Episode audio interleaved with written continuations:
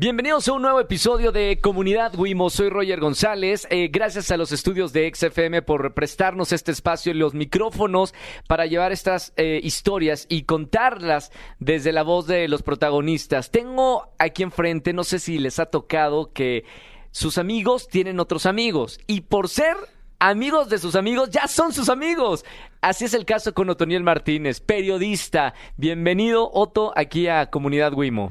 Roger, qué emocionado estoy por dos razones. Sí. Porque efectivamente, yo, yo cuando conozco a Roger, eh, creo que eres de las personas más inspiradoras que he conocido en, eh, en este año. Qué honor, señor. Sí, Gracias. Porque creo que, y lo recuerdo perfectamente, que la primera vez que tú, que, que nos conocimos, abriste literalmente los brazos y, y me abrazaste. Y, y así es, en los pasillos de Azteca así son, ¿no? Por los amigos de los amigos. Inspiración, Daniel abrazo de Obregón. Roger.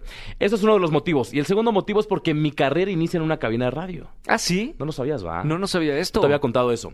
Porque mi, mi historia es bien curiosa. Yo, yo no sabía qué estudiar, ¿no? Sí como que quería, pero no. O sea, yo, yo fui de los niños que al ver al papá ingeniero quería ser ingeniero, Sí. ¿no?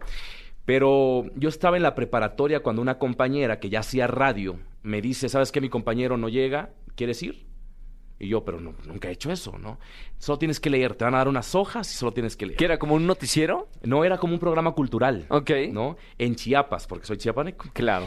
Y, y, y me invitó por la voz, nada más, ¿no? No, no porque yo tuviera carrera en los medios. Y yo llego y salgo de esa cabina preguntándome qué tenía que hacer para vivir toda mi vida en una cabina de radio. Te fascinó. Me fascinó, me envolvió y por eso es que termino estudiando comunicación, después hago la especialidad en periodismo, pero fue a propósito de, in- de esa invitación que yo decido estudiar comunicación y mi primer trabajo ya formal, o sea, ya en la carrera, fue en una, en una estación comercial. ¿Y qué onda la, La la radio. ¿Qué, qué radio estabas eh, trabajando allá en Chiapas? Los 40 principales. Ah, comercial, com- o sea, popero. Sí, sí, sí, popero completo. Yo, yo presentaba Presentabas de que canciones. Katy Perry. No te, no te imagino. Y, y era Katy Perry, o No. sea, de, de mis tiempos, sí, claro. Pero Yo estaba no- en la universidad y presentaba eso. O sea, era, era primero un programa musical, o sea, Sí. tal cual, o sea, consola, pues. Sí, sí, sí. Ah, ustedes mismos operaban. Eh, no, teníamos un operador, operador, pero eh, era eso, ¿no? Presentar, recibir llamadas, ¿no? Y qué canción quieres escuchar y soltar Otto, la me estoy sorprendiendo Ya con sé, esto, ¿eh? Ya sé, y creo que no lo había contado. Porque no me lo habían preguntado tal cual, ¿no? Y ahora estoy cayendo en cuenta en eso. Y después yo tuve una revista, como, eh, como una revista en la radio, ¿no? Ya con tem- temas y ya tenía un compañero. Pero era revista, o sea, era entretenimiento puro. Y gracias a los programas de radio es que un productor, que también fue mi maestro en la universidad, me dice, estamos buscando a un conductor para un programa universitario Sí. en la televisión. Y le digo, ok. Y fui a hacer yo, ah, no, pero primero me dice, necesitamos extras para grabar un demo. Ok, Y yo, claro, o sea, yo, yo lo hacía, yo hacía todo por estar en los medios de comunicación cuando Sí. estudiaba. Y yo fui como extra. Y recuerdo perfecto que, que los conductores que estaban grabando el demo, es como, a ver, la opinión del público, y yo levanto la mano. Sí. Porque mi, mi mente decía, esta es tu oportunidad, ¿no? O sea, para hablar, para demostrar que puedes hacer un algo en los medios de comunicación. Eh, Levanto claro. la mano, doy mi opinión y al final me dice el productor, sabes que ahora quiero grabar un demo contigo. Y grabo el demo y yo me quedo con ese programa. Así es como yo pasé de, o sea, de ser estudiante de la universidad yo a estar en la radio y después alterné un tiempo, como dos años, la radio y la tele. Y después, por ese programa, es que me dan un programa de concursos. De concurso. O sea, O sea, imagínate 100 mexicanos dijeron, pero entre preparatorias en o Chiapas. sea, tu mundo era el entretenimiento. Ah, así empecé. ¿Y te gustaba? ¿Lo extrañas? Eh, sí, fíjate, un poco. O sea, me gusta hasta que conocí el periodismo. Sí. Yo conozco el periodismo televisivo gracias a TV Azteca. Porque terminan mis... O sea, yo termino... lo- Mira lo que son las cosas. Porque termino la universidad, Sí. Termina mi contrato en la radio y termina mi contrato en la tele. Todo al mismo tiempo. O sea, terminó todo. O sea, me quedé así como estás, con los brazos cruzados, literalmente. Y yo dije, ¿qué hago, no? Y Yo me, yo, yo dejo Chiapas, me voy a Puebla buscando una oportunidad. Y porque una amiga eh, fue contratada en Nexa Puebla. Sí. Y yo le dije, pues mira, yo no tengo nada, pero ¿Qué tampoco edad tengo. tenías eh, cuando te mudaste de Chiapas Tenía a, a 21 Puebla? años, tenía 20, 21 años. Súper chiquito. Sí, o sea, arrancaste también eh, a, a temprana edad en, en los medios. Sí, yo estaba en primer semestre y estaba haciendo radio. O sea, estaba en Ya profesionalmente. Exacto, ya, ya, ya me pagaban y ya todo. Ajá. Pero tienes un perfil como muy específico, Otto. O sea, eres ho- hoy un periodista y reconocido y tienes un espacio en, Televisión Nacional, en Tele- Azteca, pero siempre te gustó leer, investigar. O sea, ese perfil que tienes hoy como periodista, ¿ya lo tenías desde antes? Pues es que siempre fui niñito de cuadro honor. Ah, Y creo que fue un poco por la, eh, eh, la presión de mi papá. O sea, yo recuerdo perfecto que estaba en la primaria y llevo una boleta porque había sacado 9.9. sí. Súper orgulloso me sentía. Y cuando se la presento a mi papá, lo que me dice es, ¿por qué no 10? Y a partir de ahí como que yo dije, cierto, o sea, ¿por qué no 10? ¿No? Y a partir de, de- de ese momento, que no recuerdo en qué grado estaba, fui niño de cuadro de honor. No, no ñoñito, o sea, no, no, ya sabes, de esos que, ah, no. Pero sí ponía mucha atención en, en las clases. o sea, Disciplinado. muy disciplinado. Me- Claro. Me, bastaba leer una cosa, un libro para entenderlo perfecto, de, ya sabes, de esquemas mentales y mapas conceptuales. Así estudiaba. Y tus papás no se dedican a, a este medio. Nadie absolutamente ¿Qué- qué en mi hacen tus familia. papás? Mi papá es ingeniero. Sí. Mi, pa- mi papá es ingeniero industrial y mi mamá es empresaria. Ok. O sea, ha tenido negocios, ¿no? Y mis, ma- mis hermanas, porque yo tengo dos hermanas, una mayor y una menor, las Sí. dos son maestras. Órale. Cuando yo le digo a mis papás, quiero estudiar comunicación, me dijeron, no, es un mundo que desconocemos. Además, seguramente es un mundo que se mueve por el influyentismo. No tenemos contactos ni conocidos. Te rascas solo. Y le dije, sí, claro, no estoy, no estoy buscando una palanca, pues. Claro. Estoy buscando la oportunidad de hacer lo que creo que, que, que quiero hacer el resto de mi vida. Y, y me dejaron, me soltaron. O sea, me apoyaron, ¿no? Eh, sobre todo con mi mamá hubo, ya sabes, porque ella quería que yo fuera médico.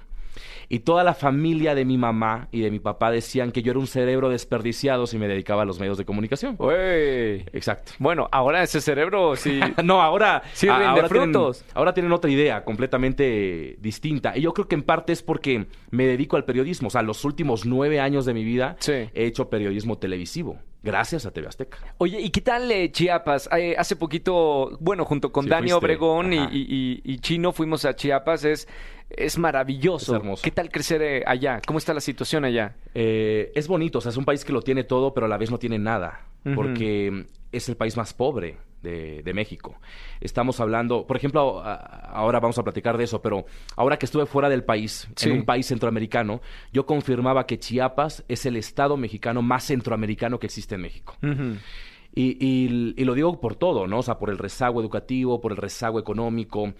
Pero Chiapas es muy cálido, o sea, Chiapas es rico, co- co- con una comida deliciosa, con bebidas espectaculares, eh, con mucha naturaleza. Cultura. cultura, con, to- con además. todas las comunidades y todo, ¿no? Sí, Eh, es uno de los estados que tiene más pueblos indígenas. ¿no?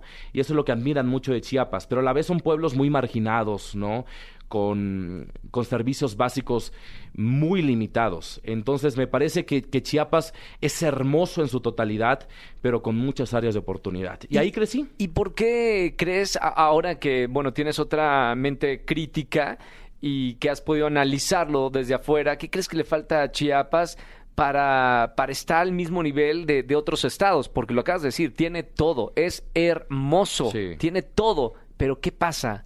Mira, yo cuando me muevo, me mudo a Puebla, me di cuenta que no solamente estaba recorriendo distancia, sino años en el tiempo. O sea, cuando yo llegué a Puebla me di cuenta que efectivamente, o sea, el centro del país es uno Sí. y el sureste es otro, completamente distinto. Y, y creo que el gran problema es que tenemos, eh, pues, propuestas políticas muy centralizadas Sí. piensan mucho en las grandes ciudades, que Chiapas no tiene ninguna, la capital es muy chica. Eh, piensan siempre en el centro del país, piensan mucho en Monterrey, en Guadalajara, en Puebla, pero poco piensan, por ejemplo, en Guerrero, en Oaxaca, en Chiapas, en Tabasco, Claro. incluso en Veracruz, que es un poquito más a- hacia el centro. Y creo que eso es, ¿no? Que, que los gobiernos han llegado y se han ido sin pensar en el chiapaneco, ¿no? Sí. Sino solamente en ocupar un lugar por algún sexenio y después dejarlo, como está.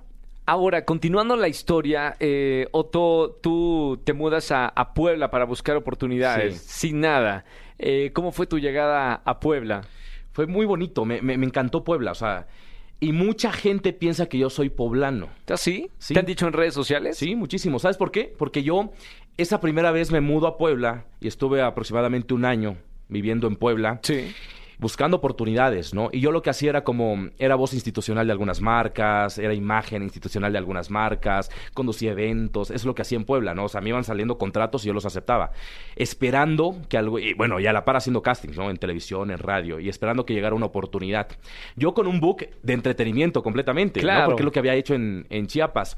En eso estaba cuando me escriben de TV Azteca Chiapas, a través del Facebook Me escribe una chica que en ese entonces en Chiapas, en TV Azteca Chiapas, era jefa de información. Sí. Me dice, hola Otto, eh, sabemos que has hecho tele, te perdimos la pista, ¿en dónde estás? Estamos buscando un conductor titular para el matutino de Chiapas. Wow. O sea, un- una posición súper importante. Sí, y ellos lo que conocían de mi trabajo era lo que yo había hecho en entretenimiento. ¿Quién fue esta que te descubrió eh, que le va a poner, una, una plaquita de oro eh, en tu camerino? Mira que no tenemos mucha comunicación, pero dos, tres veces después de que ella se fue de Azteca y que yo ya me mudé a la Ciudad de México, nos hemos escrito. Sí.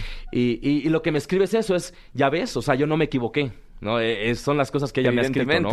De, de ya ves, o sea, yo sabía que tú tenías futuro en el, en el periodismo televisivo. Y, y me aplaude, ¿no? Yo le agradezco muchísimo. O sea, Entraste al matutino entonces. Ah, y que fue bien curioso, porque yo, yo llego a, a Chiapas a hacer ese casting para ese Hechos AM Chiapas. Sí. Y este, y no me quedo como titular. ¿Cómo que Yo dejé todo en Puebla, o sea, porque yo les dije, sí o no, sí. Ok. Regreso a Puebla por mis cosas, literalmente, a dar gracias con los contratos que tenía y regreso a Chiapas. Sí. Y cuando yo llego ya había un conductor titular, que era el puesto para el que se supone me habían contratado. Claro.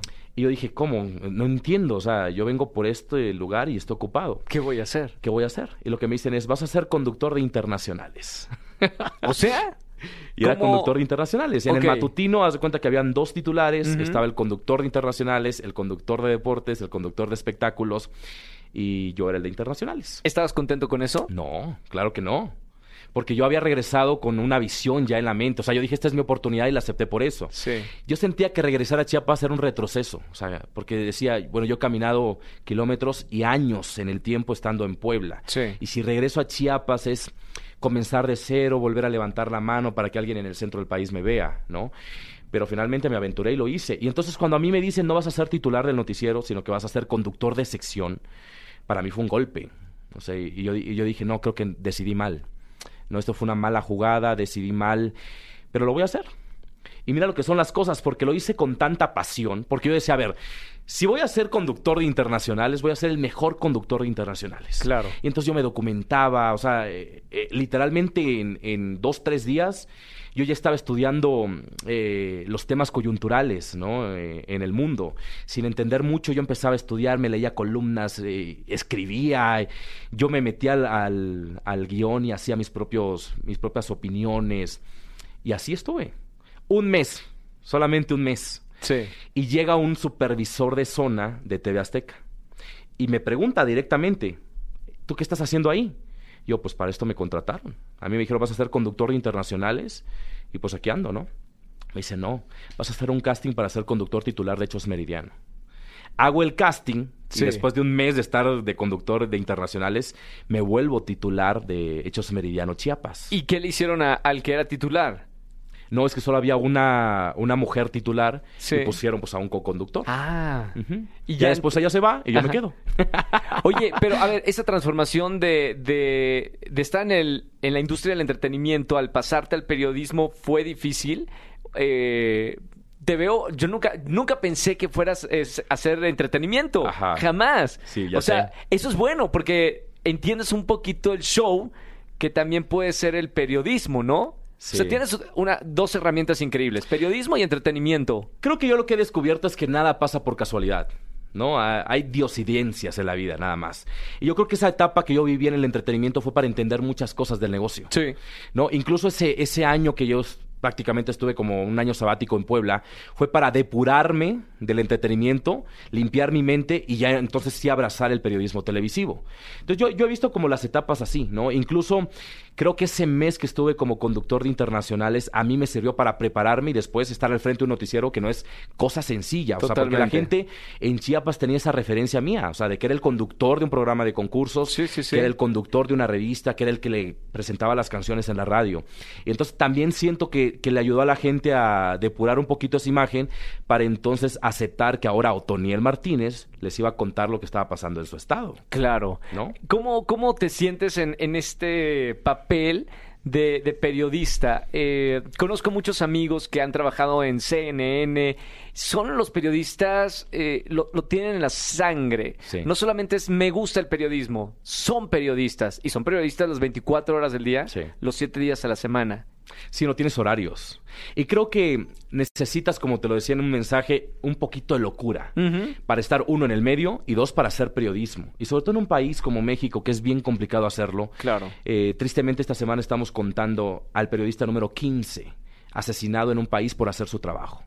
Y me parece eso que, que no, no pone un panorama eh, pues favorable, ¿no? Para los que queremos hacer periodismo en México.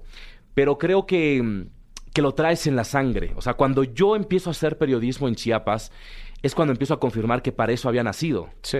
Y entonces dije, esta es mi vocación, ¿no? Y, y, y, por eso es que me obligo yo a hacer una especialidad en periodismo, ya a prepararme y decidir hacer carrera en esto, porque yo creo que que necesitas amar este oficio para hacerlo. Sí. No, o sea, alguien que no ame el periodismo no podría hacerlo. O sea, no podría aguantar las jornadas interminables muchas veces, ¿no? Porque, por ejemplo, cuando yo hacía matutino, bueno, ahora hago un matutino, ¿no? Y, y yo llego al canal a las 4 de la mañana y no sé a qué hora salgo. Por ejemplo, hoy tengo un enlace a las 8 de la noche. Wow. Entonces, sabes a qué hora empieza tu jornada, pero nunca sabes a qué hora termina. La noticia no, no te avisa. No descansa, no duerme. Claro. Y te puede agarrar en un fin de semana, ¿no? O, o te puede agarrar en tus vacaciones. Me acuerdo que yo hice un viaje a Alemania y estaba en Múnich cuando Sí. explota el, el metro de Múnich. Wow. Y yo estaba ahí.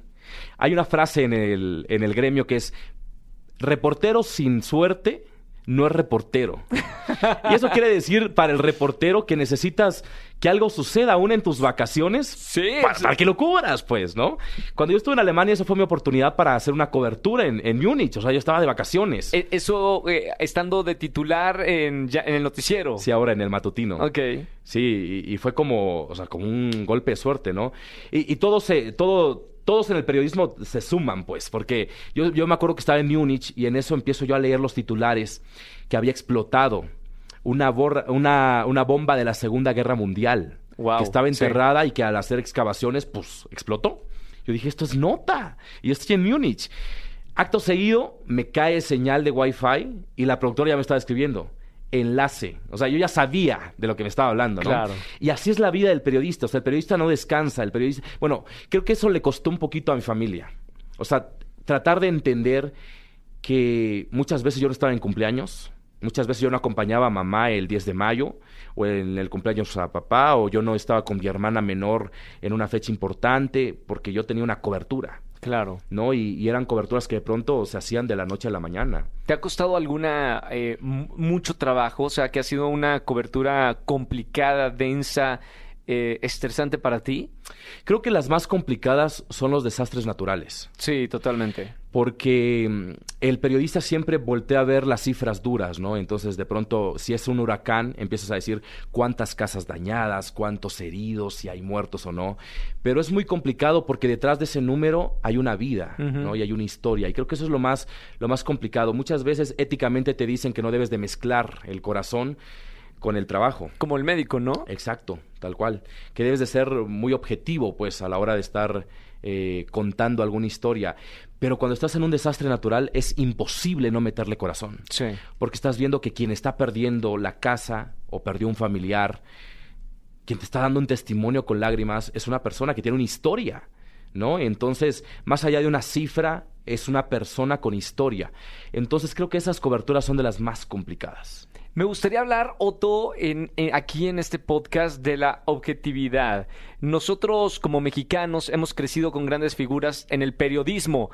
Me acuerdo cuando era niño de Jacobo Zabludowski, me acuerdo del teacher, o sea, figuras importantes Sí. que a lo mejor en la historia nos ha dicho no son los héroes, porque no son objetivos, que es lo que persigue el periodismo. Eh, ¿Cómo se practica el ser objetivo y sentarse enfrente de la cámara para, para dar una noticia sin ningún punto específico?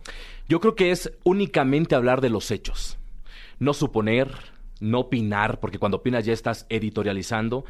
Y sí es un género periodístico, pero ya no es un trabajo periodístico eh, genuino, pues, ¿no?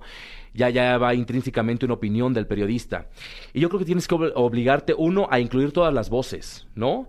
Eh, hay muchas veces temas muy escabrosos donde tú puedes tener una opinión, Sí. quizá contraria, ¿no? A, a lo que la gente está pidiendo. Entonces, lo que, lo que te queda es presentar la nota, ¿no? Incluir todas las voces posibles y dejarlo.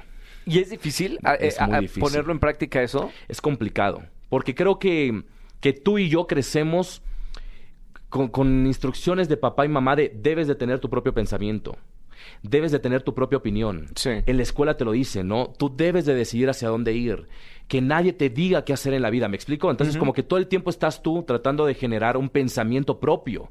Claro. ¿no? O, o terminas leyendo un libro y tú dices, ah, bueno, a mí me hubiera gustado qué, ¿no? Vas a ver una película y dices, bueno, a mí no me gustó, ¿por qué? ¿No? Entonces, todo el tiempo estamos ejerciendo la opinión Sí, en la vida diaria. sí, sí. Entonces, cuando llegas a, a un oficio como el periodismo, es bien complicado quitarte eso. ¿No? Y decir, a ver, esto no, no me toca, o sea, en, en este oficio no opino. ¿no? Cuando me, me, me pidan hacer un editorial, entonces no opino. Cuando yo mm, me dé la libertad, quizá la producción de, entonces opino, ¿no? Pero el periodismo debe ser completamente objetivo, ¿no? Presentar el hecho, presentar la nota y dejarlo y que la gente opine, Claro. ¿no? Y es muy complicado. ¿Cómo llegas, Otto, a, a donde estás en este momento en Televisión Azteca? Yo te conozco, creo que en la primera etapa que, que tú llegaste a Televisión Azteca a nivel nacional, eh, ¿cómo se dio esa oportunidad de llegar a la Jusco? Yo estaba en Chiapas, en TV Azteca Chiapas. Eh, te contaba que este productor me da la oportunidad de ser titular de Hechos Meridiano.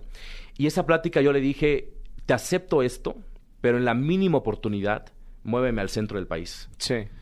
Y me dijo, ok. Pasaron cuatro años para que a mí me dieran una oportunidad en TV Azteca Oaxaca. O sea, espérame, pasaste por todos los estados Sí. de la República Mexicana. sí. Bien, conoces de todo entonces. Claro, yo, yo estuve un tiempo en Oaxaca haciendo periodismo para Azteca en Oaxaca. Todo esto me sorprende, ¿eh, Otto? como jefe de información. ¡Guau! Porque además yo en, en Chiapas primero fui conductor reportero Sí. y después me dan la jefatura de información, después Sí. me dan la gerencia de noticias. ¡Órale! Entonces eh, yo llegué a ser gerente de noticias en Chiapas y conductor de, de Hechos Meridiano Chiapas. Sí.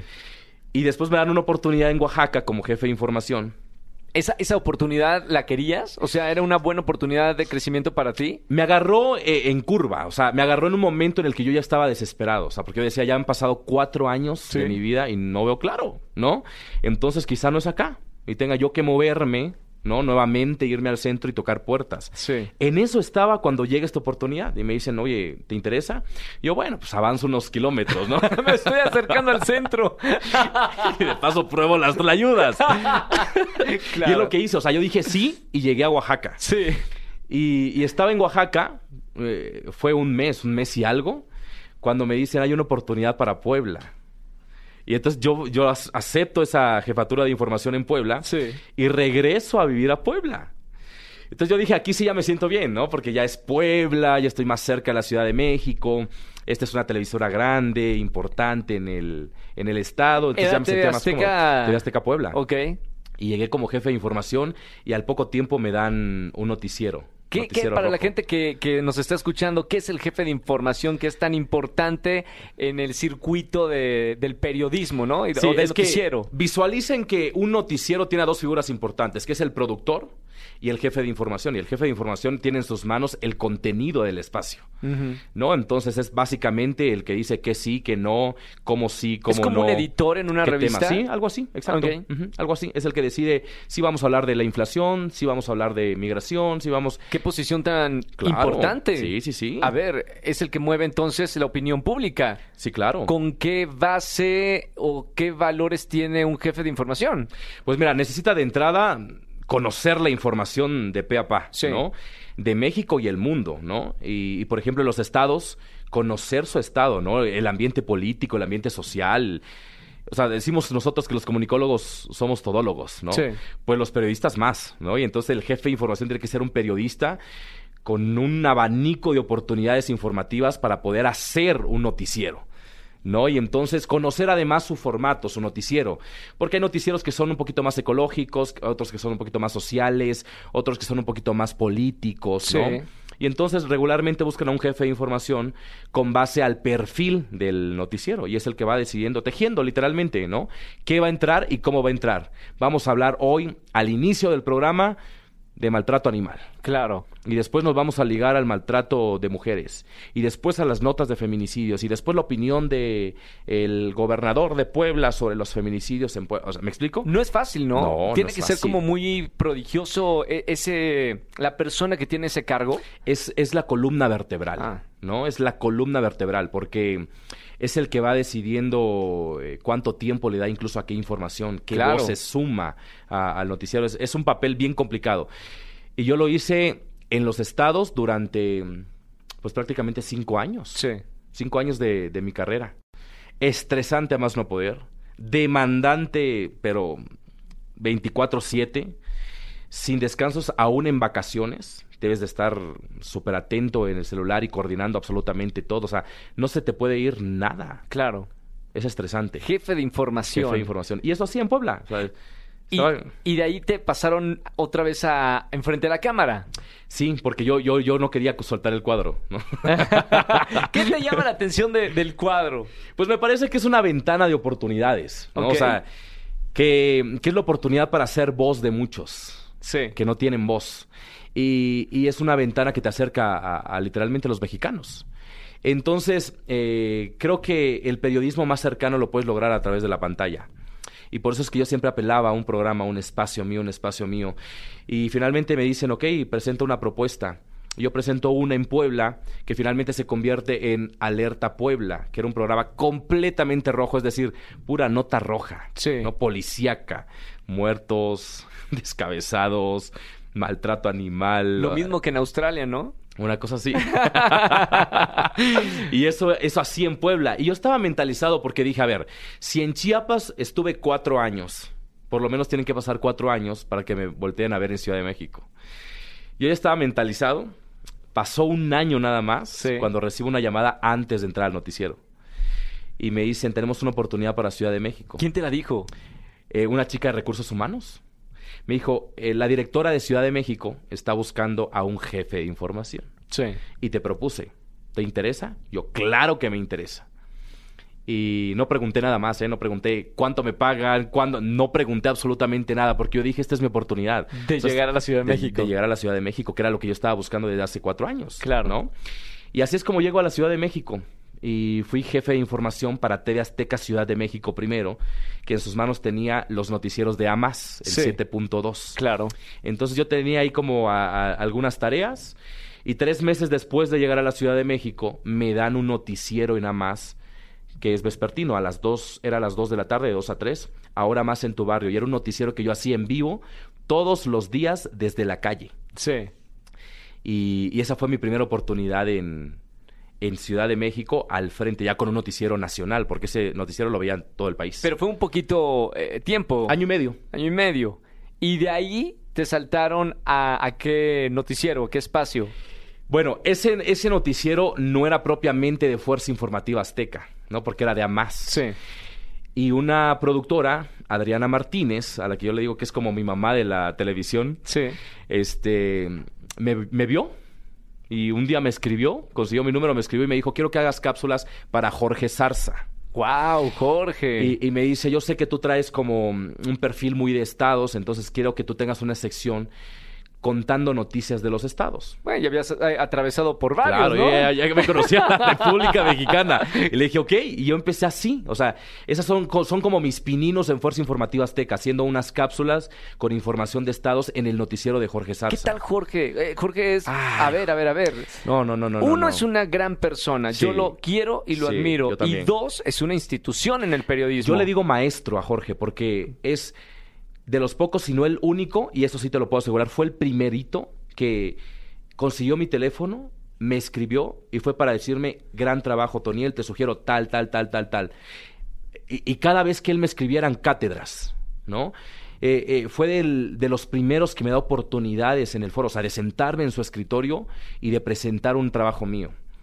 Y yo, yo a, a Jorge lo, lo estimo muchísimo y, y le digo maestro porque tengo muchísimo cariño y muchísimo respeto, porque hasta la fecha, ¿eh? Por ejemplo, cuando Jorge se va de vacaciones ahora que hace Hechos Domingo, Sí. me confía su espacio, ¿no? Entonces, no sé qué, qué, qué- qué Jorge ha visto en mí, pero, pero sí me, me ha jalado. O sea, literalmente que una figura como Jorge Zarza en México te, te lleve de la mano en este negocio, para mí ha sido fenomenal. Y por él es que he logrado algunas cosas. ¿Qué has aprendido de, de él? Porque estamos hablando de una institución en nuestro país, en el periodismo.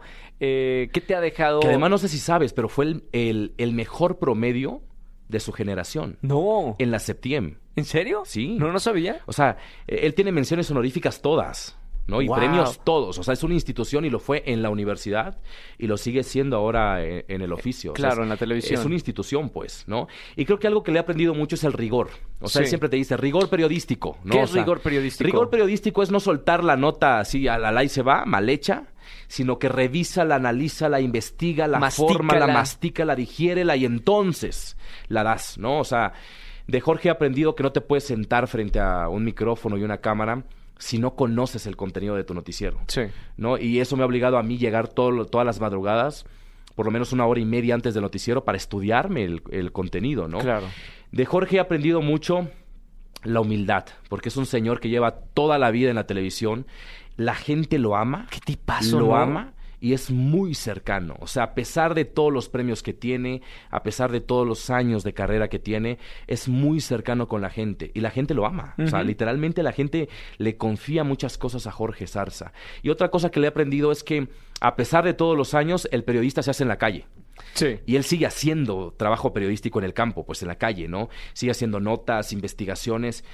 A pesar de, tú podrías decir, ¿no? Ya lleva cuántos años, ya no tiene necesidad de agarrar una cámara y un micrófono y salir a, a hacer una nota a la calle. Él lo sigue haciendo. Sí. Y eso se lo ha aprendido a él también.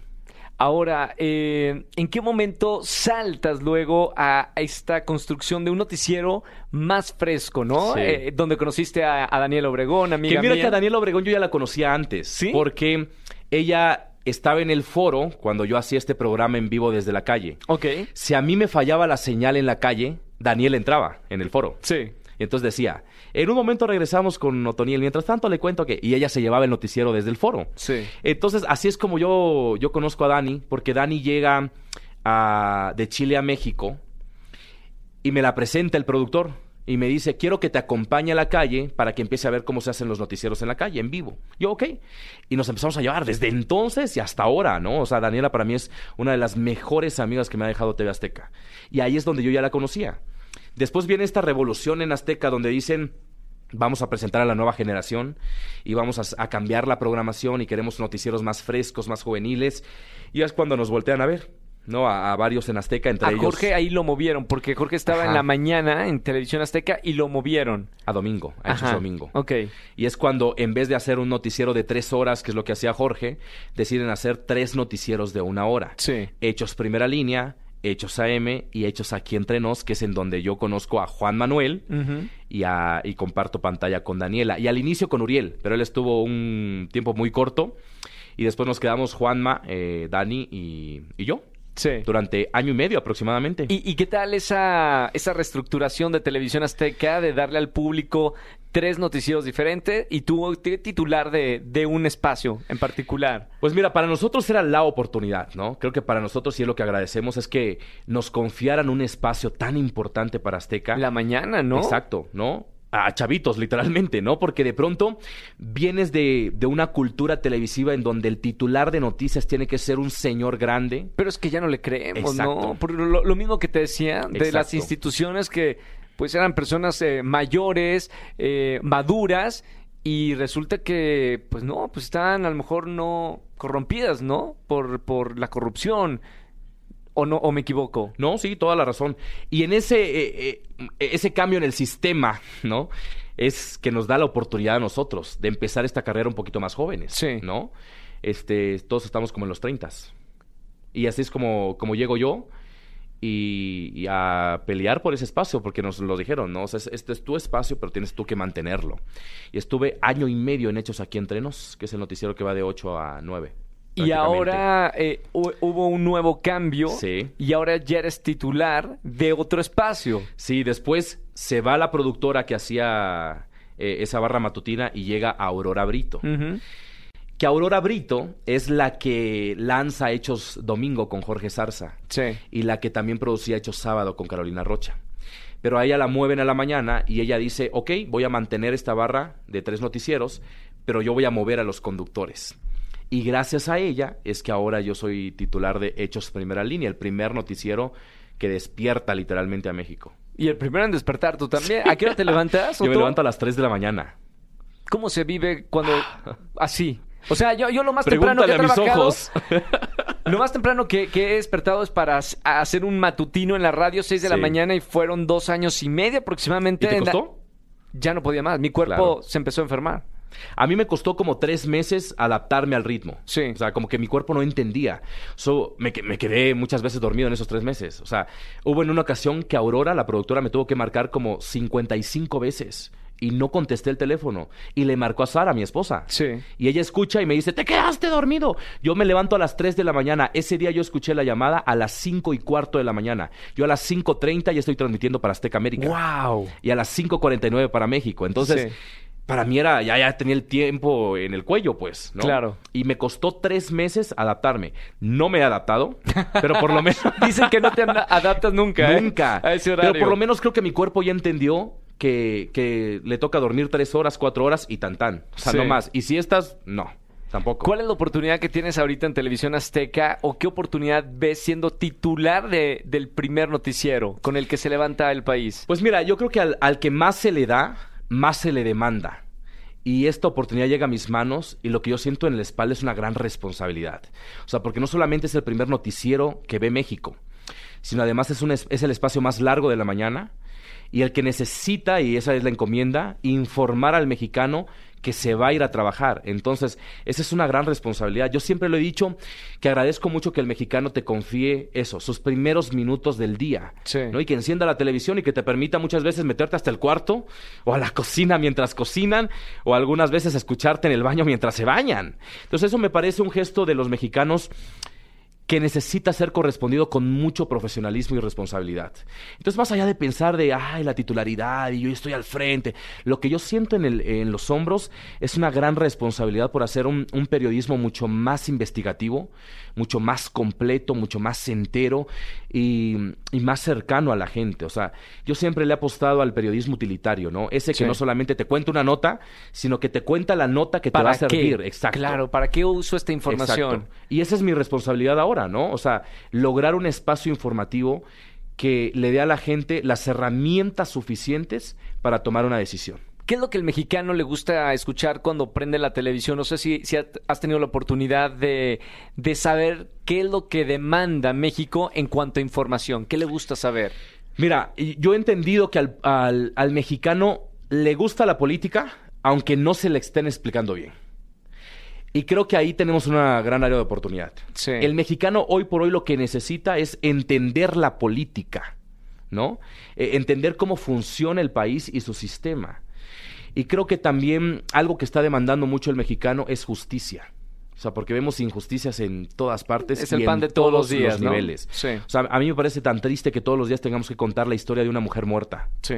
O que tengamos que contar en los noticieros la historia de Devani Escobar, que lleva cuatro meses siendo el centro de atención y que la autoridad no pueda dar una respuesta a los padres. ¿No? Ya sabemos que está muerta y no sabemos cómo murió. Y a, a- a cuatro meses llevamos ya tres, y tres investigaciones encabezadas ahora por el gobierno federal Sí. y siguen surgiendo más preguntas. Entonces me parece que el mexicano lo que está demandando es eso. Mucha justicia y un puente, que esos somos los medios de comunicación, entre la autoridad y la gente. Yo quiero ver, Otto, ¿qué opinas de, de México? Porque yo tengo una idea de México porque selecciono las noticias que quiero escuchar de mi país. Tú tienes gran parte de la información de- del país. Con todo esto, con todas las muertes, injusticia, eh, sumando lo bueno, lo malo, ¿cómo ves México? ¿Sabes qué pasa con las noticias? Que las noticias siempre son malas noticias, ¿no? O sea, O son las que venden. Porque luego Sí, te-. Te, te decía lo de Australia porque es real. Cuando he visitado Australia me decía un amigo mexicano que está allá. Acá la noticia es el koala se quedó dormido en la casa de, de una vecina. o en son- China, en China el cumpleaños del panda. Del panda. O sea, as- así son las noticias. Sí, y nosotros no, nosotros estamos contando historias de narcotráfico, de migrantes muertos. ¿Y será que hay que contar también historia, otras historias? ¿O a la gente le gustan esas historias? No, fíjate que algo que he descubierto con una sección que ahora tengo en el noticiero es que también a la gente le gustan las buenas historias. ¿Sí? Porque creo que, eh, que, que de pronto los medios de comunicación, sobre todo los noticieros, han manchado mucho la imagen de México. Y entonces la conversación en la sobremesa se trata pues de los muertos. Jefe ¿no? de información. Exacto, ¿no? Y creo que lo que necesitamos también es eso, ¿no? O sea, contarle al mexicano las buenas cosas de México. Ahora que estaba fuera del país hace un par de semanas, confirmé eso. O sea que otros países incluso están conociendo a nuestro México a través de las noticias que estamos contando. Que ahora se viralizan. Se viralizan en el Twitter sobre todo. Sí, sí, sí. Y que viene una ola en contra de México brutal. Eso es lo que yo descubrí con el último trabajo periodístico que hice. Porque lo que a mí me decían es, tú vives en un país, y me lo decían con esas palabras, desgraciado. O sea, donde reina el narcotráfico, donde todos los días se habla de muertes, donde tienen un gobierno corrupto, porque esa es la imagen que se ha creado de México. ¿Te has dado cuenta que en Europa tienen esa imagen de nosotros? Que sí, tenemos eso, pero que es como la carta de presentación en la gente que vive en Europa. Eh, el narcotráfico, el peligro, el y puedo vivir en, en tal ciudad, o sea, hay mucho miedo de venir a México. Y eso ha sido las noticias internacionales. Bueno, es que cómo no van a tener miedo si Estados Unidos, que es la potencia mundial, hace prácticamente cinco días, lanza una alerta para sus estadounidenses diciéndoles no viajen a México sí. por una ola de violencia que estamos atravesando y específicamente menciona cuatro estados.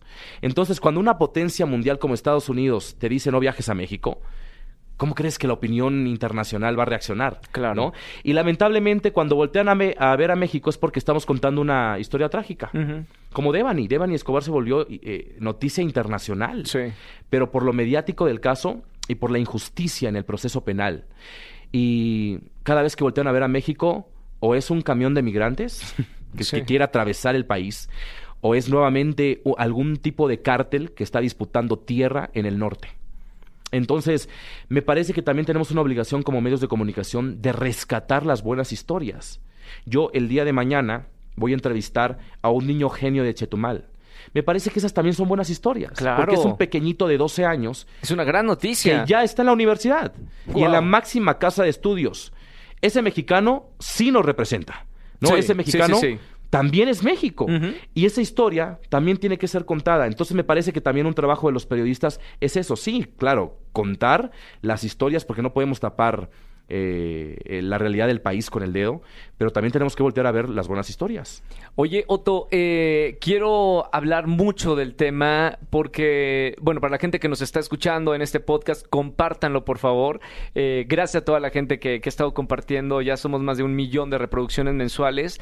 quiero compartir esta historia fuiste a hacer un documental de lo que está pasando en Nicaragua, un documental que se va a estrenar en Televisión Nacional, en Televisión Azteca, pero tu trabajo ha sido titánico, ha sido de verdad muy riesgoso, pero muy rico, ¿no? En, en cuanto a los cambios que puede haber. Fíjate que creo que hasta el momento es la mejor experiencia periodística que he tenido porque además es, eh, es, una experiencia internacional. Salí de mi confort, ¿no? De este territorio mexicano que de cierta forma aprendes a dominar. Sí. Y dejé estas fronteras y me fui a un país no solamente desconocido para mí, sino además con un sistema brutal, cruel. Nicaragua hoy por hoy está viviendo una de las peores dictaduras de su historia. Y digo una porque hace 43 años fue derrocado Somoza, famoso por ser uno de los dictadores más crueles de Nicaragua. Y llega un Daniel Ortega con una historia de libertad y de democracia, y a 43 años de estar en ese poder, repite la dictadura olvidándose ¿no? del motivo que, que, lo hizo llegar a ese poder. El no conocer la historia. O el, el, cegarse de la historia, ¿no? Sí, de repetirla. De repetirla. Tal cual. A Nicaragua no pueden entrar periodistas internacionales. La prensa internacional no existe. ¿Desde cuándo pasó todo Desde hace cuatro años. Sí. ¿Por qué? Porque existe un estallido social en Nicaragua después de que el gobierno dice vamos a hacer una reforma social que le va a disminuir las pensiones a los adultos mayores y va a aumentar los impuestos. Evidentemente los adultos mayores se enojan, salen a las calles, empiezan a protestar y el gobierno de Daniel Ortega, el presidente de, de Nicaragua, le responde con antimotines, policías perfectamente armados que los empiezan a golpear en las calles. Eso enoja mucho al nicaragüense y se le suman a esa protesta de adultos mayores estudiantes universitarios, maestros, médicos, y eso se sale de control completamente y era pues literalmente cientos de miles de nicaragüenses en las calles pidiendo que Daniel Ortega se fuera del país. Y lo que hace este señor es doblar el número de policías y los manda a las calles literalmente a matarlos. Hay algunos que dicen que en ese 2018 murieron más de 500 personas, otros dicen que fueron 400, otros dicen 335, 328. Daniel Ortega solamente reconoce 195 muertes. Y con base a esa cifra, se escuda diciendo, no, no, no fue tan terrorífico, cuando estamos hablando de 195 muertes. Y hay una historia particular en ese 2018 que es la de Alvarito Conrado, un joven de 15 años, que al ver que su pueblo está manifestándose en la calle, empieza a llenar bolsitas con agua para hidratar a los manifestantes. Se va a esas manifestaciones y la bala de un uniformado le atraviesa el cuello. Y entonces él cae la gente trata de apoyarlos, porque mira, imagínate la crueldad de este presidente, que habían miles de heridos. ¿Y sabes qué hizo? Cerrar los hospitales para que no recibieran atención médica. O sea, de ese monstruo estamos hablando. Y Alvarito Conrado fallece, pero antes de morir, las últimas palabras que hice es, me duele respirar. Sí. Porque evidentemente había recibido un balazo en el cuello. Y esa frase se vuelve en una consigna para todas las protestas en Nicaragua del Por 2018 para acá. Y eso es lo que me hace voltear a ver ese país. Y yo dije, a ver, ya estoy leyendo todas estas historias, voy ahora a conocerla de voz de nicaragüenses. Y empiezo a hacer una serie de entrevistas que me confirman la realidad que está viviendo ese país. A ver, un nicaragüense no puede salir con su bandera en la calle porque eso es un símbolo de protesta y lo lleva a la cárcel. No pueden escuchar el himno nacional a todo volumen porque eso es un signo de protesta y los mandan a la cárcel. Hoy por hoy el nicaragüense no puede opinar sobre el presidente, no puede opinar sobre el gobernador, eh, el gobierno de Daniel Ortega, porque terminan en la cárcel. Es una dictadura. Dictadura con 100%. todas sus letras. Sí. No tal cual. Y Latinoamérica ha pasado por dictaduras en, en Argentina, en, en Chile, eh, en muchos lados. Y ahora que se vive una dictadura, ¿qué dice la, la, toda la comunidad internacional? Ese es el gran tema. Seguramente tú te estarás, o sea, estás escuchando la historia y dices, a ver, ¿por qué no estamos hablando de Nicaragua? ¿Por qué no estamos hablando? Sí, claro. Bueno, porque Daniel Seguramente la gente que nos está escuchando no, no sabe de esto. Exacto. Daniel Ortega ha tomado un control absoluto de los medios.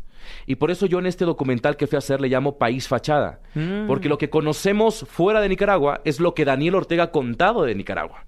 Hoy por hoy hay más de 120 periodistas exiliados porque fueron corridos, porque estaban contando historias que Daniel Ortega no quería que se contaran. Claro.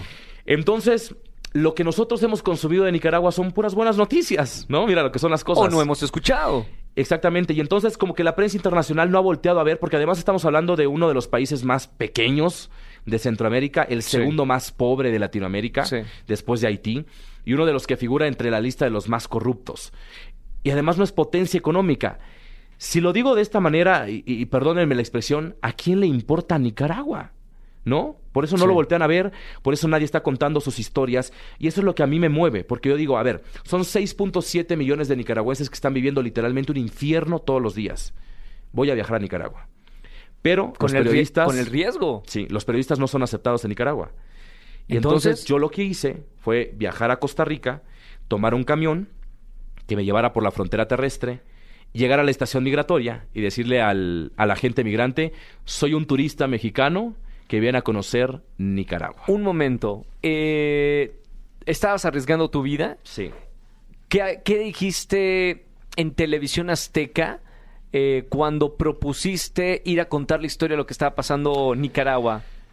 Pues yo lo propuse primero en un correo y dije, tenemos que contar esta historia porque es terrorífica. Estamos hablando de una de las dictaduras más letales de los últimos tiempos en Latinoamérica. Y mi sorpresa fue que a los pocos días de yo hacer esa propu- propuesta sobre el escritorio en Fuerza Informativa Azteca, viene a México a dar una conferencia Berta Valle. Berta Valle es esposa de un preso político Sí. nicaragüense, Sí. que se fue a la cárcel por ser el candidato más fuerte para la presidencia en las elecciones del 2021. Entonces, Daniel Ortega, siendo muy astuto, dijo, no, no, no, no, no, esos siete precandidatos se fueron a la cárcel. Dios. Con delitos fabricados, para que el señor tuviera la libertad de entonces decir, ya ven, yo volví a ganar. Claro. Esa mujer, Berta Valle, vino a México a hablar de la historia de su esposo. Sí. Yo le entrevisto y le digo, Berta, quiero ir a Nicaragua. Y me dijo, no, estás loco. No te van a... Primero no te van a dejar entrar. Y después es muy peligroso. No vayas. O sea, literalmente, podés morir. O sea, así me lo dijo, podés morir. No estás Sí. arriesgando tu vida. Pero cuando al periodista le dice no, creo que el instinto dice sí. ¿no? Porque, Hay algo. Porque cuando te dicen no, es porque entonces sí hay algo que contar. Claro. Y es lo que a mí me movía. Yo, y, y entre más nos yo, yo eh, encontraba en el camino, para mí era un sí. Y entonces yo preparo una maleta de mochilero con muy poco equipaje, los tenis que llevaba puestos, dos playeras, dos pantalones y un celular. Te apoyaron en el canal. Sí, ellos me dijeron, va, o sea, es bajo tu riesgo, ¿no? Eh, eh, tratemos de blindarte lo más que podamos para cuidar tu seguridad. Sí. Pero entiende a dónde vas, ¿no? O sea, entiende al país al que vas. Y le digo, sí, lo tengo perfectamente claro. Aunque en ese momento no, no lo dimensionaba, o sea, como que no entendía, eh, como que mi mente no, no lograba aceptar que existiera un país como Nicaragua. Y entonces yo preparo la maleta, agarro un celular, porque a Nicaragua no puedes entrar con equipo profesional, y me acompañan dos valientes, que son dos periodistas de TV Azteca, que me acompañaron para documentar con celulares este, este trabajo periodístico. Antes de irte a, a hacer este documen- documental, ¿qué te decía tu esposa? Pues creo que afortunadamente ella también es periodista y entiende perfectamente estos trabajos. Su corazón de esposa sí me decía, le- me, decía como, ten mucho cuidado, por favor me escribes, por favor. O sea, nunca me dijo no vayas, ¿no? Pero sí me dijo, ten mucho cuidado, me escribes a cada minuto que puedas, ¿no? Y, y dame señales de vida. O sea, a mí lo que me interesa es que estés vivo, ¿no? Porque conozco el riesgo de- del país, pero nunca me dijo no. Al contrario, me dijo, yo creo que esta es la oportunidad que tú estabas esperando, ¿no? De hacer un trabajo que trascendiera. Porque creo que yo en este momento de, de mi carrera es lo que quiero hacer, ¿no? O sea, documentales periodísticos mucho más enfocados a la investigación. Sí. Y esta era mi oportunidad y ella lo sabía, entonces nunca me dijo no, pero me dijo, ten mucho cuidado y así me fui. Llegaste a Nicaragua como turista Sí. y, y ¿cuál era tu misión en este documental? Mi misión era retratar la realidad de un país sometido a una dictadura asfixiante. Pero yo no lo quería contar con las grandes voces del exilio, porque sí hay muchas voces que están fuera de Nicaragua, porque son personas que han sido expulsados por hablar en contra del gobierno. Sí. Y son voces muy conocidas, ¿no? Pero yo decía, no, o sea, lo fácil es eso, viajar a Costa Rica y me encuentro a todo este grupo de personas exiliadas y pues los entrevisto y tan tan. No, yo decía, no, yo lo que quiero es entrar al país, caminar Nicaragua a pie, subirme a los camiones, ir a los mercados, ir a las escuelas, ir a los hospitales, entrevistar a pesar de que eso no esté permitido. Roger, no puedes sacar un teléfono en la calle. No puedes... No puedes. No puedes grabar a un policía. No puedes. Te detienen y te llevan a la cárcel. La primera pregunta que tengo para ti, Otto, es ¿cómo vive la gente que está viviendo ahí, los nicaragüenses? Creo que no vive, sobrevive. Me bastó el primer día para estar en Nicaragua y confirmar todas las historias que a mí me habían contado sobre Nicaragua. Me decían, es un país represor, es un país que tiene una policía que significa la mano dura de un gobierno. Sí. Y cuando un policía te detiene en Nicaragua, vos ya sos culpable, así me lo decían. Y lo que te falta es esperar la sentencia, si vas a pasar en la cárcel mínimo ocho años, por algún delito fabricado. Y el primer día que yo estuve en Managua, la capital de Nicaragua, visité la Autónoma de Nicaragua, estaba grabando murales y nos detiene un policía. Nos aborda, nos empieza a cuestionar de una manera muy agresiva. ¿Tú quién eres? ¿Qué haces acá? ¿Por qué estás grabando? Porque lo que piensa Daniel Ortega es que todo el que tiene un celular lo que quiere es eh, fraguar un golpe de Estado. Sí. Y entonces nos detienen y nosotros tratando de salvarnos con esta historia de turistas, ¿no? No, no somos turistas mexicanos, estamos aquí en la universidad, nada más conociendo. ¿Qué vienes a conocer a, a la Autónoma de, de Nicaragua? Esto no es un centro turístico. Yo, no, pero es una universidad y quería... con- No, aquí no puedes estar. ¿Qué estás haciendo? Dame tu, tu identificación. Eh, ¿Quién eres? ¿Y cuánto tiempo vas a estar acá? Y una serie de preguntas. Pero afortunadamente ese día estábamos con un guía Sí. un nicaragüense que conoce perfectamente el país y que además conoce el sistema. Y él nos salva. O sea, él, él inventa en ese momento una historia de yo soy maestro de la UNAM y ellos son mis alumnos. Sí. Y lo que están haciendo aquí es una estancia en México y tranquilo, no, no, no pasa nada. Y- él como que lo distrae y nos libramos esa primera vez. ¿Qué sentiste? Ahí es la primera vez que te- ya, ya no era una historia del peligro que hay en Nicaragua, ya tú lo viviste. En carne propia. Eh, ¿Querías regresarte? ¿Querías seguir indagando? ¿Qué, qué pasó por tu mente en ese momento? Creo que como todo periodista yo dije, no, tengo que quedarme. Dios. sí, sí te Yo gusta llevaba- el periodismo. Yo llegaba- llevaba en la mente un plan de una semana. sí. extendimos el plan a dos semanas. porque empezamos a documentar en las calles una serie de, de historias eh, irreales, ¿no? O sea, entrevisté a gente que me dice, por protestar, me corrieron del trabajo, traté de buscar otro y no he podido, y ahora estoy chequeado. Y estar chequeado en Nicaragua significa que estás vigilado por la policía. Y literalmente te mandan patrullas a la casa Sí. para ver todos los movimientos que tú haces en la casa. Yo caminaba a Nicaragua y respiraba el miedo. O sea, si algo comprobé en Nicaragua es que el miedo se respira. Como en una dictadura. Tal, cual. Eh, eh, el miedo sabe, el miedo se escucha. Y, y- y- y creo que aún con todas las desgracias nunca me había sentido en México como me sentí en Nicaragua. Por supuesto. Súper vigilado, muy vulnerable. Y nosotros teníamos todas las noches que plantearnos una nueva estrategia para el día siguiente. Sí. Salíamos muy temprano, como 7, 8 de la mañana, según la, la agenda que tuviéramos. Grabábamos con celulares todo lo que pudiéramos, algunas entrevistas ya pactadas, otras que cachábamos en la calle. Las entrevistas eh, las dieron anonimato. Sí, todas, Todas. todas, absolutamente. Claro. O sea, la gente tiene tanto miedo que te dice no vayas a sacar mi rostro, Sí, no vayas a publicar mi nombre. Es más, te piden no grabar un cuadro de su casa. Porque dicen que la dictadura utiliza hasta un cuadro que tú tengas colgado en la pared para identificar qué casa es. Claro. Y te caen. O sea, eh, eh, historia de terror, pues. Sí, sí, sí, sí. Y, y nosotros salíamos a grabar por las mañanas y a la hora de la comida hacíamos un corte de caja. Vaciábamos todos los teléfonos porque sabíamos que si nos detenían existía el riesgo de que nos revisaran el, El el material. celular y nos borraran el material, ¿no? Sí. Eh, Así- Como mejor. Sí, exacto, sí, O sea, mínimo, pues claro, ¿no? mínimo. mínimo. nos quitaban lo- los teléfonos y nos borraban el material. Y después por la tarde volvíamos a salir. Sí. Así durante dos semanas. Y a pesar de eso, volvimos a ser detenidos en una segunda ocasión. Porque nosotros íbamos a regresar a México el 19 de julio, Sí. cuando me entero que sí iba a ocurrir una fiesta, porque iban a celebrar el aniversario número 43 de su revolución sandinista. Sí. Y entonces era mi oportunidad para ver en persona a Daniel Ortega y su esposa, este binomio terrorífico que está gobernando Nicaragua. Y por eso es que decidimos quedarnos. Y justo un día anterior, el 18 de julio, estábamos en la Plaza de la Revolución donde se iba a llevar ese, eh, ese evento Sí. y estábamos documentando con celulares cómo estaban los preparativos. Pero hay gente que, que lo apoya. Mira, yo siempre he dicho que Daniel Ortega tiene sus propios datos. Unas encuestas dicen que el 75% de los nicaragüenses no simpatiza con el régimen y lo que quieren es que Daniel Ortega se vaya del país. Pero Daniel Ortega lo que dice es que el 80% de los nicaragüenses está con él. Entonces yo dije, a ver, si las cifras de este señor es que la gran mayoría de su pueblo está con él y además su lema es el pueblo presidente, ese 19 de julio va a estar lleno de nicaragüenses. Y por eso es que me quedo. Pero un día antes estábamos como grabando cómo montaban las tarimas y, y todo lo del evento y nos caen cinco uniformadas.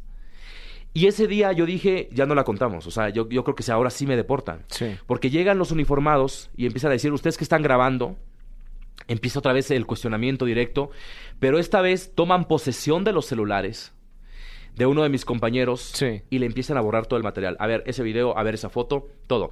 Y era material, Roger, afortunadamente ese día inofensivo. O sea, calles, el malecón, sí. Sí. fotos que nosotros nos tomamos como selfies para que se mezclara entre nuestro material. Claro. Y si nos llegaran a revisar el material, pues dijeran, ah, bueno, sí son turistas. Y en eso nos dicen, a ver sus identificaciones. Y le digo, lo tengo en el vehículo. Me dice, ok, ve. Yo, junto con el guía y un compañero más, nos vamos. Mientras a mi tercer compañero le están revisando el material y borrando absolutamente todo. Cuando Sí. yo volteo, me doy cuenta que están justo en eso. O sea, que le estaban borrando el material. Yo le digo al guía, abre la puerta del coche y aviento el coche debajo del asiento. Y lo, lo mismo hace mi compañero y por eso es que nos quedamos con ese material de la detención. Wow. Regresamos con los uniformados y estas son nuestras credenciales. Eh, entregué pues la INE y nos dicen no se pueden ir hasta que un superior diga que se pueden ir. Y entonces nos mandan a militares No puedo creerlo. para que nos vigilaran. Y te estoy hablando que son uniformados, que están con armas largas. O sea, las calles de Nicaragua están militarizadas. Sí, claro. Hay alrededor de siete policías en cada rotonda. Hay policías en los parques, en los edificios, hay policías en las plazas comerciales, hay policías en la universidad, hay policías en absolutamente todas las partes. Sí. Y están uniformados con armas largas y son los cinco uniformados con esas características que los tienen rodeados y además llaman a militares para que nos vigilen hasta que el superior diera la orden. ¿Y qué pasó cuando fue el superior? Afortunadamente, nuevamente, ¿no? O sea, como que nos borran absolutamente todo el material de ese celular. Y nosotros, ya sabes, tratando de, de sacar nuestras, nuestras habilidades histriónicas. Claro. Y, y era como de, no, y, qué se puede comer acá? Ya sabes, como turista, pues. Sí, o sea, sí, nosotros aparentando que no, está, no teníamos miedo, aparentando que, que sí éramos inofensivos, aparentando que lo único que estábamos haciendo era conocer la catedral en ese punto, y tratando de hacer nuestra historia, y ellos como que nos quedaban viendo con una cara que de, es sospechoso, ¿no? Sí. Y en eso como que le empiezo a decir, oye, acá cerca hay un museo, ¿no? Eh, ¿Puedo entrar? ¿Me, me dejas ir a ver? Nos movimos, Roger, y en el mínimo descuido nos subimos al coche y nos fuimos. Así nos libramos. Ya no fueron al día siguiente a esta celebración. Sí. ¿Sí? Otto. Wow. No, o sea, bueno, periodista. Sí fuimos. Y tuve a, a Daniel Ortega a, a escasos metros ¿Qué, míos. qué viste eh, de, de tener a este dictador, puedo decirlo así, Sí. a este dictador enfrente? Vi un país fachada, con una fiesta pa- fachada. ¿No? O sea, vi un, un señor adicto al poder. Porque iba además. ima- Imagínate, es un gobierno comunista. O sea, el gobierno comunista se distingue por decir. eh, vamos a, tra- a- a vivir con, con muy poco. Es un gobierno para los pobres. Aquí no hay eh, lujos. Me estoy confundiendo de es- de- Eh, Estamos hablando de Nicaragua, Ah, no Nicaragua, te confundas, es Nicaragua. sí. o sea, es Nicaragua. Y este señor vive en una zona en Nicaragua que se llama El Carmen. Sí. Está su mansión, porque son, son hectáreas, hectáreas y hectáreas, y alrededor hay casas de gente nicaragüense que vive. Pero él ha levantado barricadas en las calles para que nadie, absolutamente nadie, pueda penetrar esa zona y pueda llegar a su casa. Claro. Yo en el documental, cuando lo vean, le llamo las barricadas de Daniel. Y son bloques de concreto con estructuras metálicas picudas, cuidadas por unos cinco policías. Eso en cada esquina, alrededor de unas 30 manzanas. Sí. Para que nadie, absolutamente nadie, pueda entrar a esa zona. Entré. En el documental les muestro cómo luce la zona del Carmen, donde vive Daniel Ortega. El día del evento, Daniel Ortega sale de esa zona, de su casa, en un auto Mercedes-Benz, lujosísimo, fuertemente custodiado por un ejército de policías, y va recorriendo a bordo de ese vehículo, al lado va su esposa y atrás su hija, porque él tiene, bueno, ellos, entre ellos tienen 13 hijos, ocho de ellos por lo menos están involucrados en el gobierno. Sí. Y para que te des una idea, hay una de las hijas de Rosario Murillo, la esposa de Daniel Ortega, que hace unos años denunció a Daniel Ortega por violación sexual. Ella lo que acusa es que este señor la violó cuando ella era niña. ¿Y sabes cuál fue el resultado? Sí. La corrieron del país. Siendo hija de Rosario Murillo, la esposa de Daniel Ortega. Claro. O sea, ese es el monstruo, pues. Este señor, su esposa y su hija van en- a bordo de este auto lujosísimo en esta avenida principal, se llama Avenida Bolívar. Y mientras los policías hacen unas vallas que no le permiten a la gente ir más allá de la, de la banqueta, y lo que reciben de Daniel Ortega es un saludo por la ventanilla, fuertemente custodiado a unos 5 metros de distancia. Y son segundos. Y después él, en ese vehículo, ingresa a la Plaza de la Revolución y entonces sí va a una fiesta perfectamente montada con pura, pura juventud sandinista, le llaman ellos, que son jóvenes, entre comillas, simpatizantes del gobierno, y hacen una fiesta a Daniel Ortega. Ese día me llama la atención que hay dos niños que querían entrar, pero nadie podía entrar, mucho menos yo, ¿no?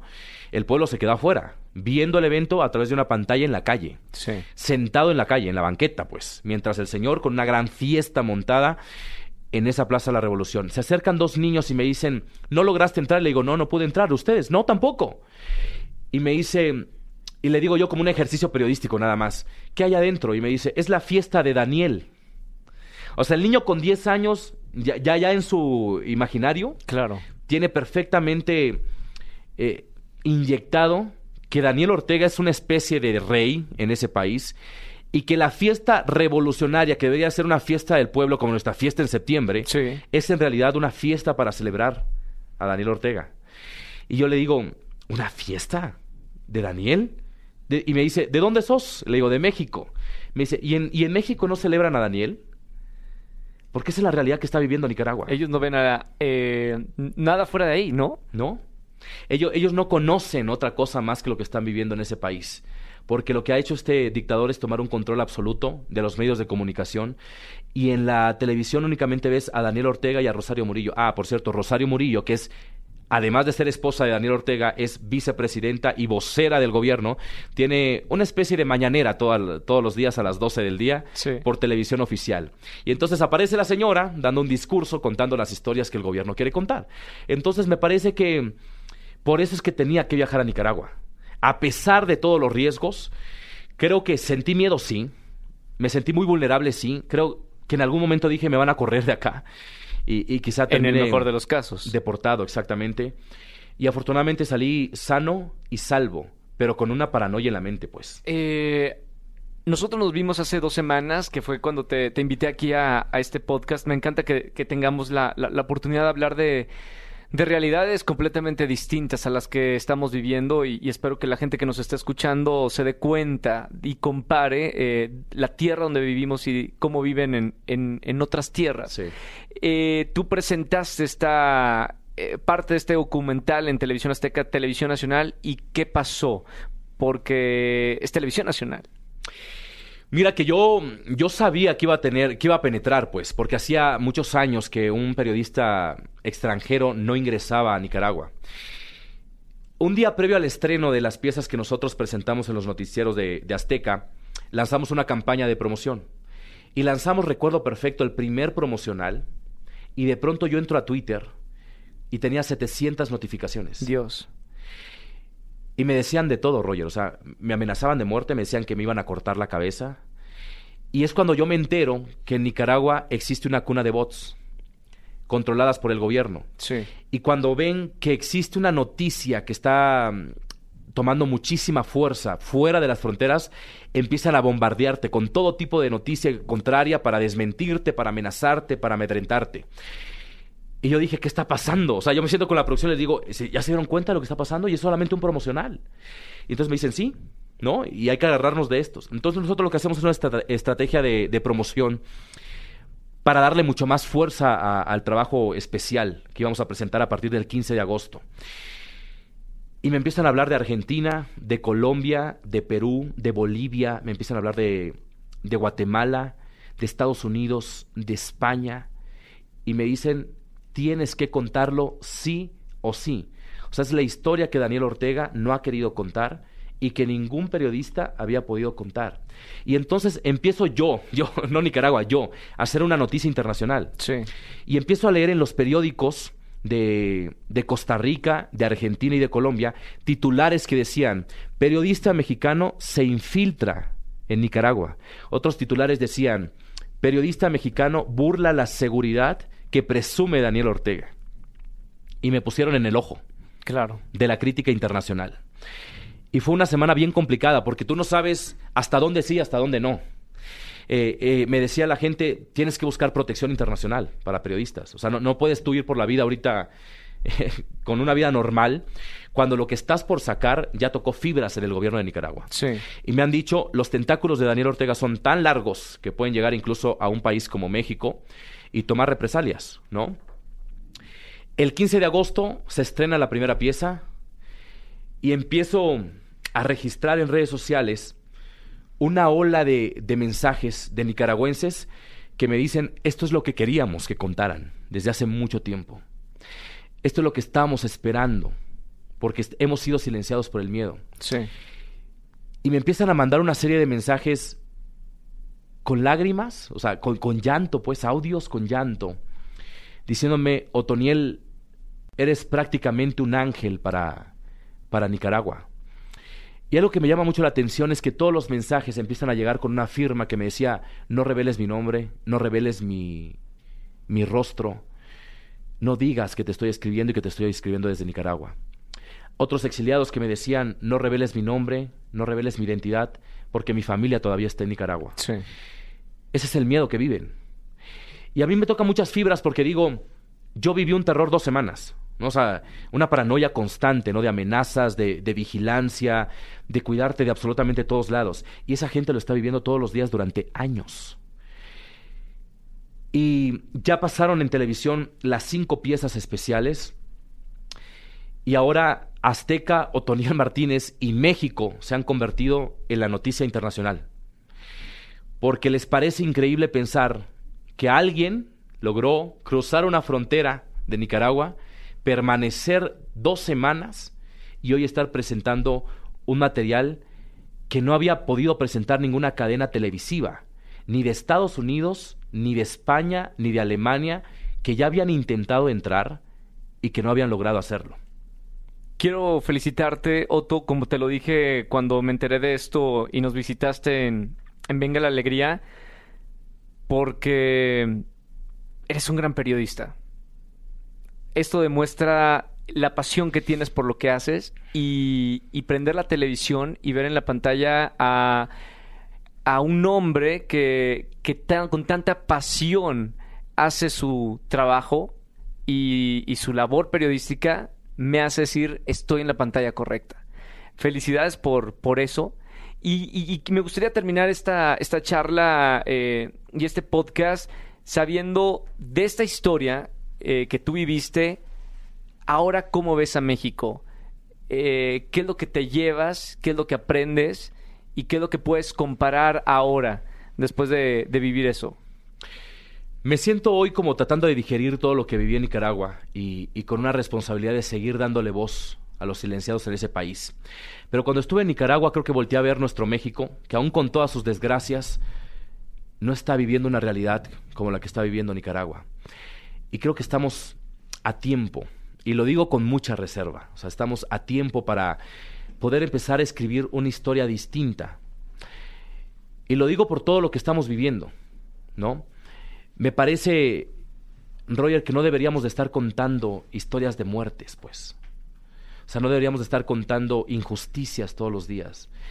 Deberíamos de estar hablando, si, te parece, de nuestra comida, pues de nuestra música, de nuestra gente, de nuestra tierra, de nuestros eh, espacios naturales, y eso es lo que particularmente me duele. Y, y, a mí me ha costado mucho separar como esta parte humana a la hora de realizar un trabajo periodístico. Porque me parece que lo que estamos contando son historias humanas y no lo puedes hacer sino desde el corazón. Y, pido una disculpa porque creo que no, muchas veces somos señalados y nos dicen que no es éticamente profesional involucrarte de manera humana en las historias.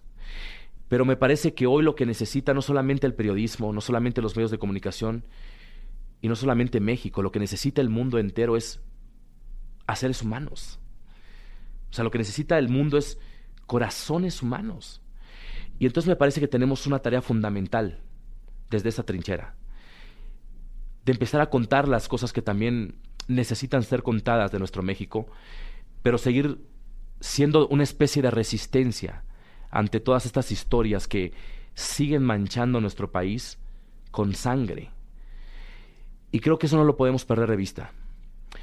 Y entonces invito a la gente que cuando vea un noticiero, que cuando vea un programa, que cuando vea una, una nota, piense que es una vida, piense que es una historia la que está leyendo, ¿no? Y a mis colegas le pido exactamente lo mismo, ¿no? Que cuando estén redactando un artículo, cuando estén produciendo una nota, que piensen antes que están hablando de un mexicano, que están hablando de una persona que tiene familia, que tiene historia, y no solamente es un número. Entonces, yo volteo a ver a México y yo recuerdo que salí de la frontera de Nicaragua y llegué al hotel a San José, Costa Rica, y me encerré en el cuarto y le consulto a la productora, ¿crees que sea momento de regresar a las redes sociales? Porque yo había blindado las redes sociales durante dos semanas. Y me dijo, no, mejor aguántate hasta que llegues a México y que nosotros podamos tener como el control, de lo que pueda suceder. Y yo al siguiente día tomo un vuelo que me regresa a la Ciudad de México. Y cuando yo escucho que ya, ya estábamos a punto de aterrizar, volteo a ver la, la ventanilla del avión y, y sentí como una necesidad de abrazar al país. Porque es el país en donde yo nací, donde he crecido, ¿no? y verlo de pronto tan destruido, me duele. Y creo que lo hace el contador, lo hace el maestro, lo hace el médico desde su trinchera, ¿no? Se levanta todos los días pensando que, que va a escribir un mejor México. Y creo que hoy necesito eso, o sea, necesito ahora que mis historias escriban un mejor México. es una tarea titánica, muy complicada, porque creo que hemos permitido que la ser en nuestro país.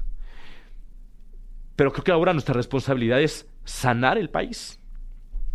Y venía un pensamiento cuando yo estaba aterrizando en México y era justo eso, o sea, el, decir, existe una cura para este país. O sea, hay una forma de sanar esta tierra. Porque me parece que el mexicano y la tierra misma han sido lacerados en, la, en los últimos años de una manera muy cruel. Y creo que no solamente es, es cosa del gobierno, o sea, es cosa del mexicano mismo, ¿no? Porque de pronto vemos en, en redes sociales tanto odio, cuando es muy fácil simpatizar con el que tienes enfrente. ¿No? Entonces me parece que, que la, encomienda del periodismo que ahora quiero hacer, después de conocer Nicaragua, es uno que, que, trate de cambiar mentes y realidades, ¿no? Y que trate de regresarnos al origen, ¿no? Y de antes de tuitear una grosería, ¿no?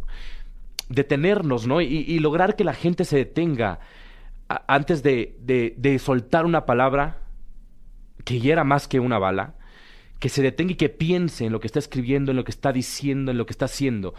Porque me parece que, este país necesita eso. O sea, que este país necesita, necesita manos que, que, que lo quieran sanar. O sea, manos que desde su trinchera lo quieran curar. Si tú me preguntas si es posible, no sé si es posible. Pero algo que me enseñó el nicaragüense es que lo último que muere es la esperanza.